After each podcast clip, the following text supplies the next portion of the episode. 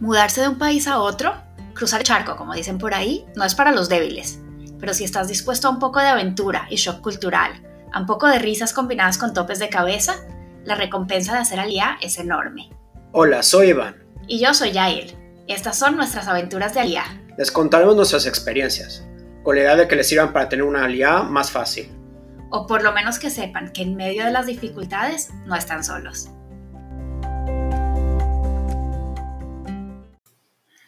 Nuestros primeros días en Israel. ¿Por dónde empiezas a instalarte? Por un lado, teníamos una lista interminable de cosas por hacer. Y por el otro lado, no sabemos ni por dónde empezar.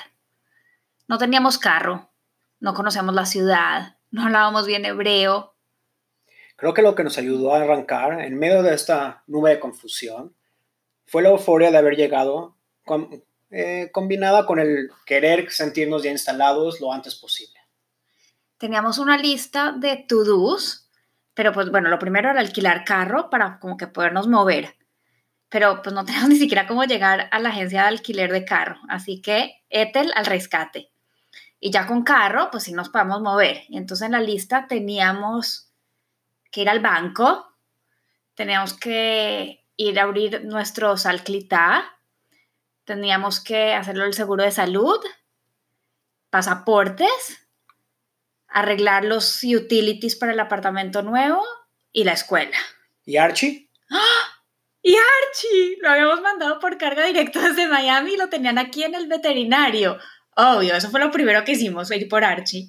Y de ahí al banco, prioritario para que nos puedan abrir nuestra salquita o la canasta de beneficios, era necesario tener una cuenta bancaria.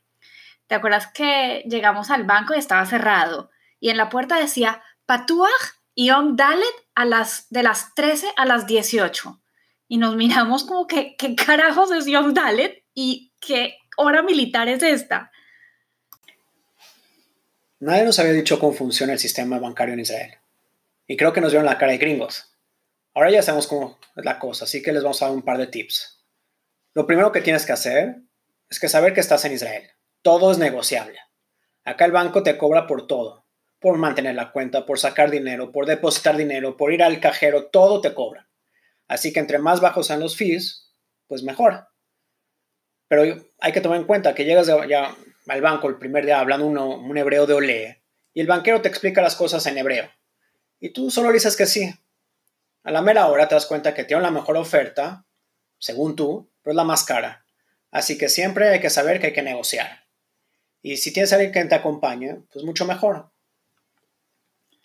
Y aparte de los fees, hay muchas cosas que son distintas acá de lo que estamos acostumbrados, como que hacer transacciones adentro del banco con un cajero es más caro que hacerlas online o en el cajero automático.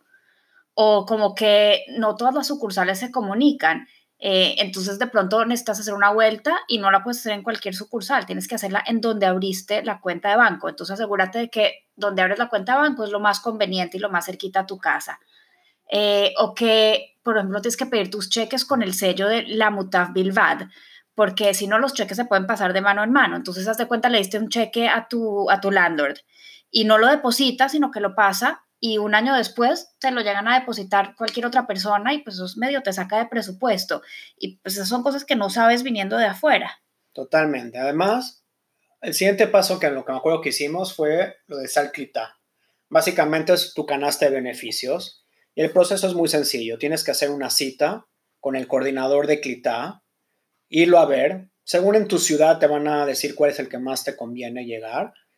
Y de ahí tienes que ir a ver qué te, o sea, te sientas con él, te entrevistan y según cuántos hijos tienes, etcétera, te dan tu, te asignan tu cantidad y ya empiezas a recibir tus mensualidades.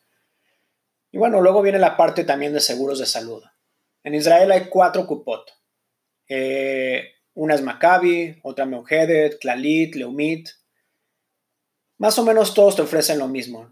Según en qué ciudad estás, algunos son más fuertes en, sus, en esa ciudad o tienen mejores, eh, ¿cómo se dice? Mejores, mejor presencia. Mejor presencia. O sea, ahí es donde te registras. Eh, la mayoría, o sea, lo básico es gratis y algunos tienen servicios adicionales como dentista, etcétera, que puedes pagar o agarrar un seguro privado. Y la verdad que los precios de seguro privado acá comparados por lo menos con Estados Unidos son súper bajos, así que no, no, vale la pena ni pensarlo hay veces. Eh, ¿Qué más hicimos por esos días? Fuimos a averiguar el pasaporte, teníamos que regresar a Miami porque iban a ser nuestra sobrina. Eh, entonces, bueno, averiguamos y acá en Israel resulta que si viajas durante el primer año no tienes que sacar pasaporte, sino sacas una Teudat Maabar, que es como tipo un pasaporte temporal. Eh, y de ahí si después ya sacas el pasaporte. Y me acuerdo que fuimos en tipo un Yom Hey, como a las 14 y media en Misrada Panim, y sacamos nuestra Teudat Mabar. Teudat Mabar, wow. Ya ni me acordaba de eso. Una vez nos entregaron nuestro departamento, nuestra lista de to-dos también volvió a crecer. Había que registrarnos a la Arnona, que en Estados Unidos no estamos acostumbrados de eso, ya que es el impuesto municipal y eso lo paga normalmente el dueño de la propiedad. Acá lo paga el que lo renta o el que vive en la casa. Em, pero lo bueno de eso es que durante el primer año como Lejadas tienes descuento de casi el 90%, ¿te acuerdas? Era muy barato. Y bueno, hay que después registrarse al agua, gas, teléfono, luz. Y la mayoría de los, de los utilities se pagan bimensual. Así que tienes ese proceso y ese tiempo para estar pagando y el colegio. Eh, en sí, registrarse para el colegio fue fácil, eh, porque una vez que sabes en dónde vas a vivir, pues te asignan el colegio de la zona y puedes escoger si quieres colegio religioso o colegio laico. Pero para nosotros donde estuvo complicado fue la decisión de si queríamos mandar a Natán primero a Urulpan por seis meses y después al colegio, o si lo mandábamos directo al colegio, o si lo dejábamos entrar primero de primaria, o si lo dejábamos un curso atrás en kinder la decisión no fue fácil. Yo creo que eso lo dejamos para el próximo episodio.